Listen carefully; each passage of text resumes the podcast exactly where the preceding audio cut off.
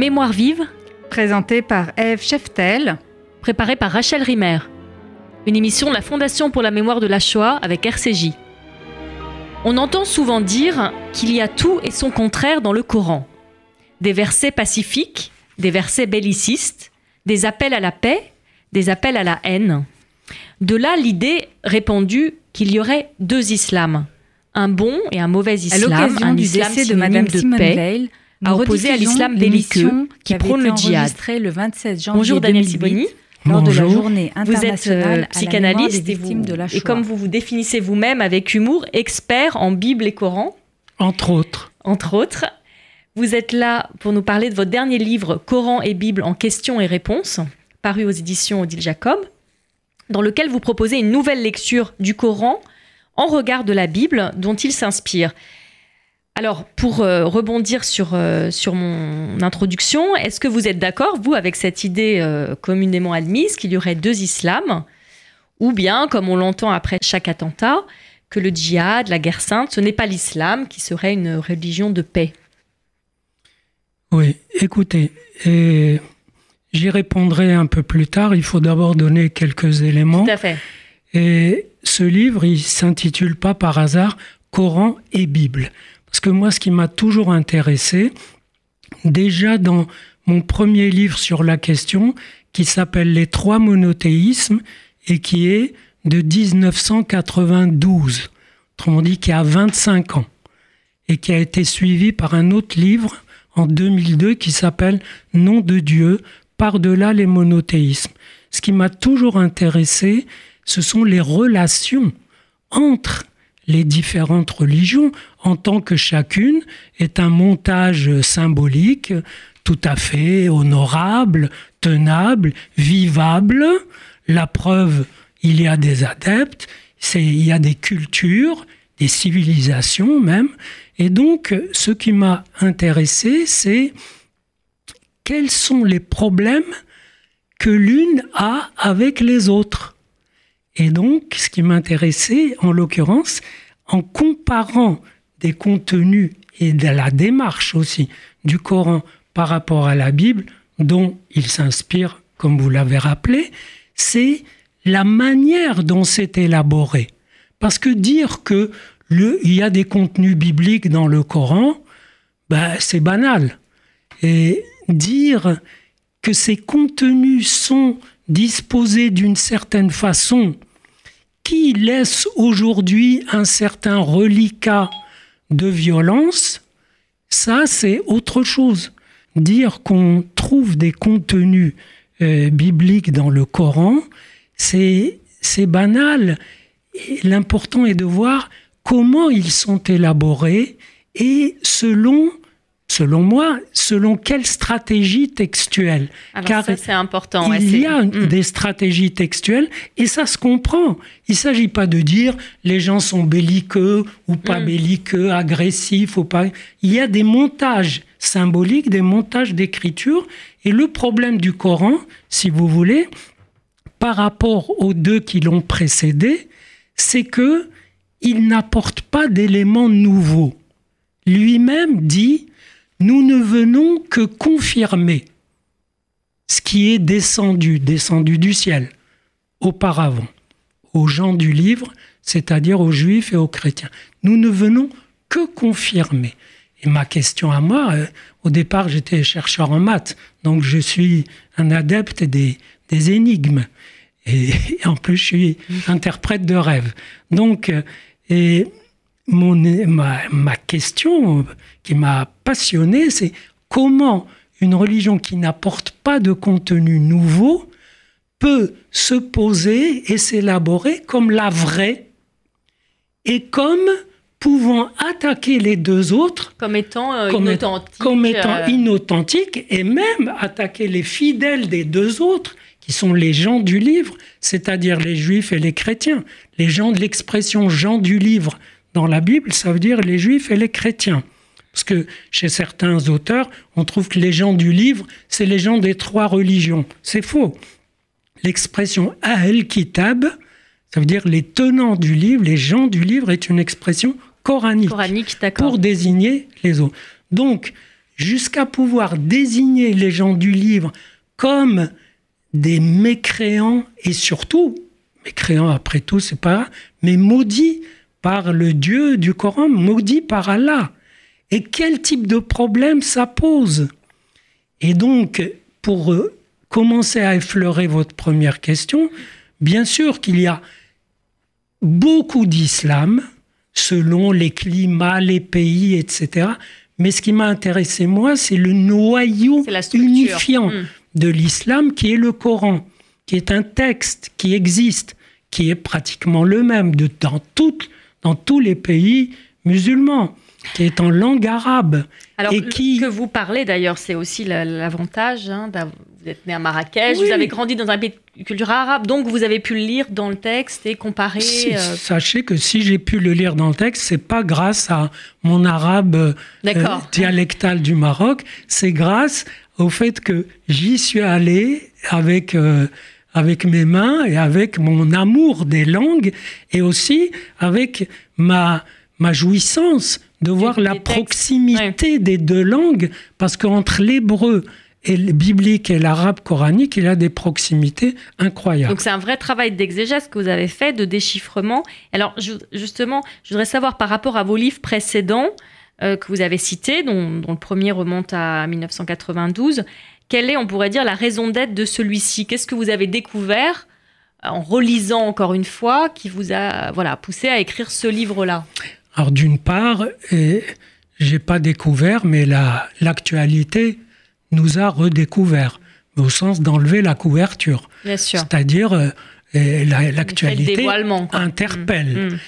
Et donc j'ai écrit euh, quelques livres là-dessus, et, j'ai je me suis dit, tout de même, il y a un phénomène étrange, qui est que des, auteurs tout à fait honorables, et lucides, enfin comme vous et moi, vous disent, les yeux dans les yeux, il n'y a pas d'appel à la guerre sainte dans le Coran. Et là, ça m'a stupéfait, parce que je cite ici une bonne quinzaine d'appels. Il n'y a pas le mot guerre sainte en français dans le Coran, puisque c'est en arabe. Il n'y a pas non plus le mot djihad, parce que djihad est un substantif Hmm. pour dire faire la guerre. C'est jahada le verbe. Jahada, ça veut dire faire l'effort. Et d'ailleurs, djihad a deux sens effort intérieur, pieux, etc. et effort guerrier, hmm. pour faire triompher la vraie religion. Les deux sont unis. Et lorsque certains vous disent, mais non, le seul sens, c'est l'effort intérieur, et que vous voyez des djihadistes, vous dites, bon, tous les djihadistes sont fous. Hmm. Mais vous examinez, vous voyez que c'était des gens normaux jusqu'au moment où ils ont fait une petite plongée dans le texte, comme un arbre, et ils sont arrivés dans le souterrain où il y a les racines. Et vous voyez qu'il y a des appels à combattre, on dit fils sur la voie d'Allah. Et le Coran lance des appels pour que on combatte dans la voie d'Allah pour vaincre les mécréants.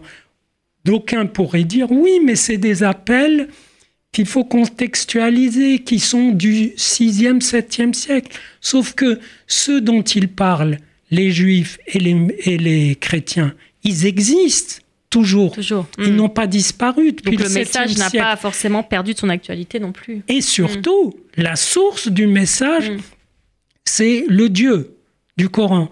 Et on ne peut pas imputer à Dieu des déclarations dignes d'une chronique euh, journalistique. C'est une parole révélée, donc c'est. Voilà. Et donc, des, des fidèles tout à fait euh, simples, honnêtes, euh, qui, bon, qui veulent pas du tout la guerre, ont à traiter ce matériau-là et ce matériau que j'appelle la vindicte envers les autres.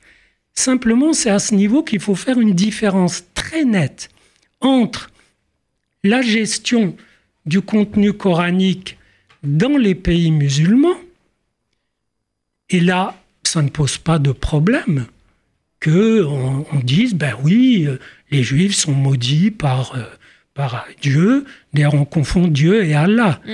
Allah, c'est le Dieu du Coran mm. qui est élaboré, le Dieu biblique. Et par exemple, le Dieu biblique, il engueule son peuple soi-disant élu, il l'engueule, mais il l'aime. Il le menace, mais il, lui promet la, la, maintenance de l'alliance. Oui, le Dieu du Coran est très clair et très définitif là-dessus. Il maudit catégoriquement les gens du livre.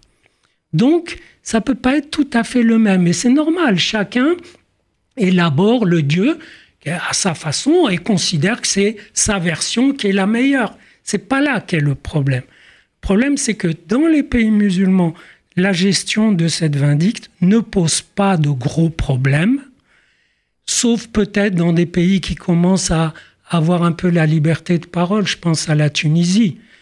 Mais le problème est dans les pays occidentaux d'Europe, parce que des, musulmans sont venus en mm. Europe. Oui, ils sont minoritaires. Pour vivre en paix, pour vivre tranquille.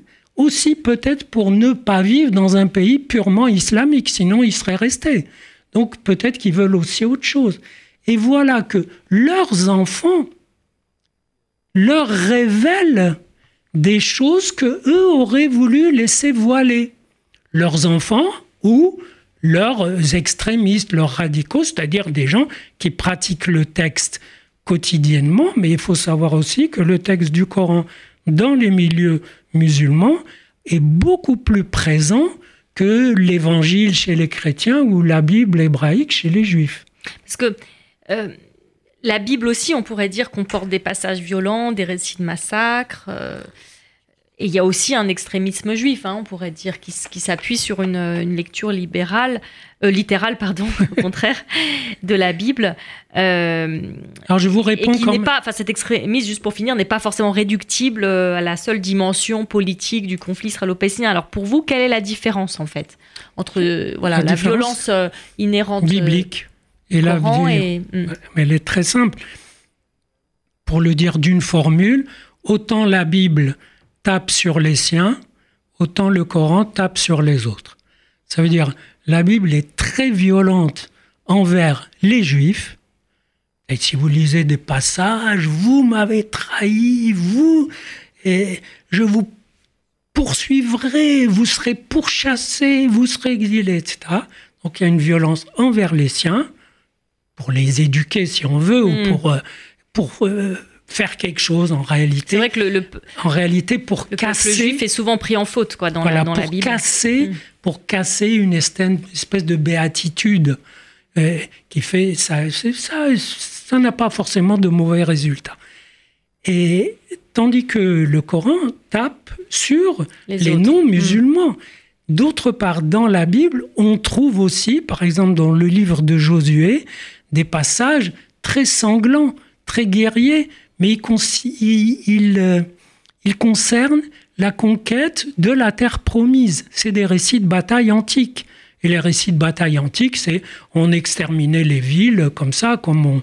Comme ah oui, pour le coup, c'est très contextualisé. Très, ça plus géographiquement, historiquement, historiquement et, daté, mm. et, et, du point de vue de l'objectif. Mm.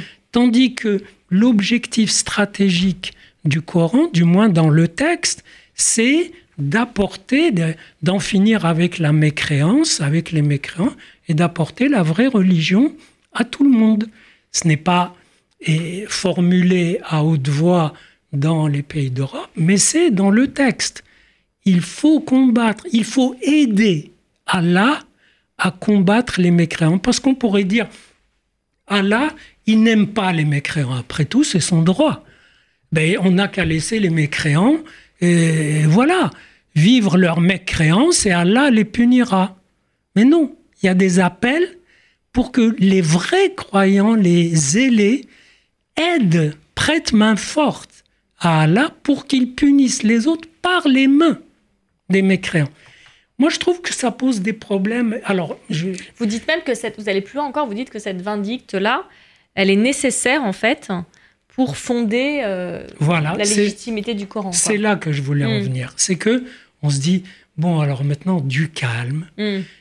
Le Coran a pris son matériau dans la Bible ou directement dans un, un ange ou un Dieu qui l'a fait tomber du ciel après avoir relu la Bible quand même, parce que les passages sont très très concordant mais déformé d'une façon particulière, à des fins particulières. Je vous donne un exemple. Quand le, dans la Bible, le peuple hébreu fait le veau d'or, Moïse descend furieux, il fait un massacre et il va implorer Dieu pour qu'il pardonne. Et le Dieu hésite, etc. Puis finalement il dit, bon, euh, je pardonne maintenant, mais quand je me rappellerai, je me rappellerai. En tout cas, ça veut dire, et, Moïse insiste, conduis-nous jusqu'à la terre promise. Donc l'alliance n'est pas rompue. Dans le Coran, Moïse descend de la montagne, il voit le veau d'or, il implore Allah pour qu'il le débarrasse du peuple hébreu, parce que c'est un peuple pervers. Donc, il y a une réécriture. Euh, voilà, mais euh, c'est signifiante quoi. À, la limite, hmm. même ça, c'est normal. En réalité, pour moi, en tant qu'analyste, je reçois des gens qui souffrent de tel ou tel symptôme, qui sont habités par telle ou telle émotion. Je ne vais pas moi leur dire c'est pas normal. C'est eux qui me disent ça nous pose un problème et je les aide à le résoudre. Pour moi, le problème que pose le Coran et à ses fidèles et aussi aux autres, c'est que la vindicte qu'il exprime envers les autres, envers les gens du livre, je vais vous expliquer en quel sens il en a besoin, un besoin fondateur. Pourquoi? Parce que il reprend des énoncés des autres. Mais s'il ne faisait que les reprendre, il aurait l'air de rejoindre les autres, de dire ben nous aussi, notre euh, nouvel élan nous amène à rejoindre les gens du. Pas question. Il veut pour des raisons politiques, euh, ethniques aussi. Les Arabes, c'est pas les Hébreux etc. Il veut pour des raisons culturelles, ethniques, politiques et donc aussi spirituelles se démarquer radicalement des autres. Donc quand il prend un énoncé des autres, il a besoin de le retourner contre eux. Vous dites que Dieu est unique. Non, en réalité, vous trahissez son unique. Vous comprenez? C'est autrement dit, les énoncés pacifiques pris chez les autres, chez les autres ont besoin d'être retournés. Et moi, je dis que c'est comme un retournement d'un tapis. Les autres sont assis sur un tapis, c'est lui tirer le tapis, de le retourner sur les autres, et puis de les piétiner gentiment pour dire que ils sont pas, ils ne sont pas dans le droit chemin. Pourquoi? Qu'est-ce qui les distingue? Ce qui les distingue, c'est que eux ne reconnaissent pas Mohamed, c'est-à-dire ils ne deviennent pas musulmans. Et c'est le vrai reproche qui est adressé aux gens du livre dans le Coran. Il dit, vous êtes d'autant plus coupable que vous saviez, vous connaissiez le message, vous saviez. Vous l'avez trahi. Et en ne rejoignant pas la, la dernière version, mais la dernière version se distingue un petit peu des autres, mais surtout par la signature. Signature qui ferait d'eux des musulmans. Et ça, ça rejoint une trouvaille que j'avais faite en 92, quand j'ai écrit les trois monothéismes, et j'étais stupéfait de voir et, que tous les grands hébreux de la Bible, dans le Coran, étaient musulmans. Abraham est musulman, David est musulman, Salomon est musulman, etc. Jonas, tous les prophètes sont musulmans. En fait, qui veut dire soumis à Dieu, qui veut dire et, protégé par Dieu. quelle que soit la traduction qu'on prend, en arabe, c'est muslimine. Donc, les gens du livre qui ne deviennent pas musulmans, dans le Coran, trahissent leurs propres ancêtres, trahissent les, les, pères fondateurs, qui eux étaient musulmans. Alors, vous dites que si ça, si ça marche aussi bien aussi, c'est parce que l'islam est vous dites, je crois, et euh, c'est du narcissisme collectif. Vous parlez de narcissisme collectif, une religion fondée. Et que dès lors, euh, à partir du moment où il n'y a pas de remise en question, parce que c'est la faute des autres, euh, bon, ça vous, ça vous pousse quand même à un certain, vers un certain pessimisme. Pas du tout. Non? Je vais Par vous rapport dire aux possibilités de réforme interne ou de... Non, Je, vais, je vais vous dire pourquoi je suis Je suis pas pessimiste, ni d'ailleurs optimiste. Euh, je suis, euh, voilà, je suis l'existence. Ça veut dire je j'essaie de suivre l'existence du verbe suivre. Et le le problème n'est pas le narcissisme, parce que et chaque religion, chaque groupe a son narcissisme. Prenez même les sous-groupes dans différentes religions. Prenez les catholiques par rapport aux protestants, prenez les calvinistes par rapport aux luthériens, prenez les juifs orthodoxes par rapport aux juifs libéraux. Chaque groupe est normalement couvert par son narcissisme le problème, et chaque individu. les Juifs, vous l'avez bien dit, ils s'en prennent plein la tête, hein, on va dire, dans la Bible. Donc le narcissisme est blessé quand même. Voilà. Il y a des narcissismes qui supportent la blessure et d'autres qui, ne supportant pas la blessure, la faille, l'imputent aux autres. Ce sont les autres qui sont fautifs. C'est pour ça qu'à vous lire, on se dit qu'il y a, il n'y a pas de chance, il y a aucune chance que l'islam se réforme parce qu'il n'y a pas cette aptitude à l'autocritique. Mais c'est pas c'est vous ou ce sont des, des auteurs euh, bien intentionnés qui pensent que l'islam doit se réformer. Moi, je ne sais pas, je, je ne suis pas compétent pour dire il doit se réformer. Et si par exemple, vous posez plus des constats que voilà. Et si par exemple, imaginez que et, la masse des musulmans d'Europe désavoue franchement les radicaux.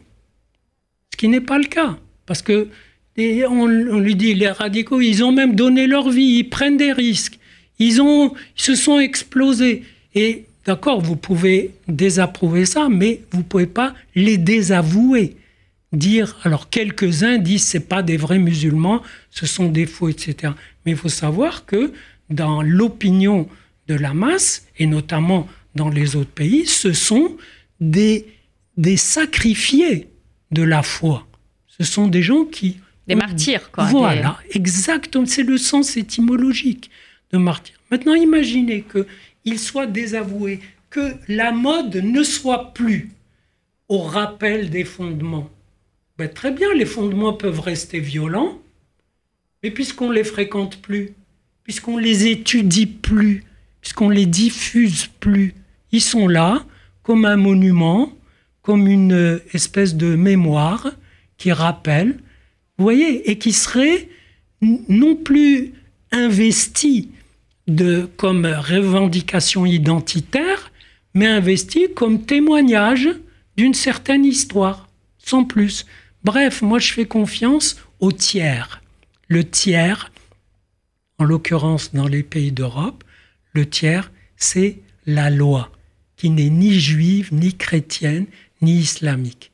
Si la loi joue son rôle, qui est de maintenir une certaine dignité, c'est-à-dire que si des gens violent la loi, ben, ils sont punis, et que, que ça fasse du désordre ou pas, là, c'est une garantie.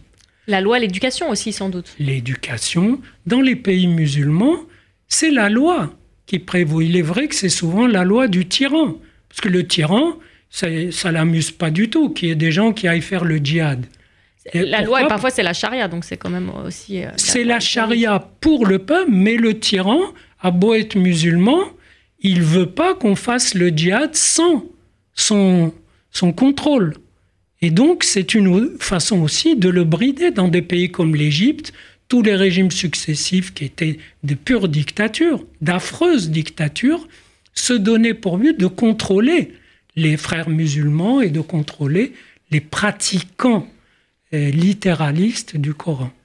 Dernière question, Daniel Siboni, parce que malheureusement, on va devoir euh, euh, interrompre ce, dialogue très passionnant, mais j'invite voilà les, auditeurs à se plonger dans votre livre. Est-ce que ce livre, vous l'avez fait lire à des, à des penseurs musulmans, par exemple, et qu'est-ce qu'ils en ont pensé? Ils ont trouvé ça stimulant. Alors, que je vous dise, donc il y a un phénomène que j'ai évoqué tout à l'heure qui s'appelle le déni. Certains disent et écrivent, et je les connais, ils sont de bonne foi, disent non, il n'y a pas d'appel à la guerre sainte. Et là, le déni, vous savez, une femme peut être enceinte de sept mois, et dire qu'elle n'est pas enceinte. Et puis il faut que le médecin, le tiers, lui dise qu'elle l'est, à ce moment-là, son ventre gonfle. Elle apprend qu'elle est enceinte. Donc il y a d'abord le déni, et d'autres euh, invoquent plutôt la contextualisation. Par exemple, j'ai fait suivre par un dialogue avec euh, une historienne éminente de l'islam, etc., qui me dit, mais non, on va faire tout le travail qu'il faut pour dire que ce sont des textes qui datent. Et vous, vous dites c'est aussi du déni, ça ben, C'est une forme de déni. C'est une forme euh, plus sympathique et plus pathétique de déni. Maintenant, pour conclure, je voudrais vous féliciter d'avoir félicité la Fondation La mémoire de la joie, d'avoir pris l'initiative de ce dialogue que je crois plutôt serein. Ben, merci euh, Daniel Siboni d'avoir été en tout cas ce passeur. Donc je rappelle le titre de votre livre, Coran et Bible en questions et réponses, paru aux éditions euh, Odile Jacob. Et vous avez publié aussi, euh, enfin récemment, si on peut dire, un certain vivre ensemble musulmans et juifs dans le monde arabe. Donc là, c'est plus euh, lié à votre expérience. c'est un livre consacré donc à l'expérience de la dimitude. Voilà. C'était Mémoire vive. Deux adresses pour nous retrouver www.radio-rcj.info ou mémoirevive au pluriel.net.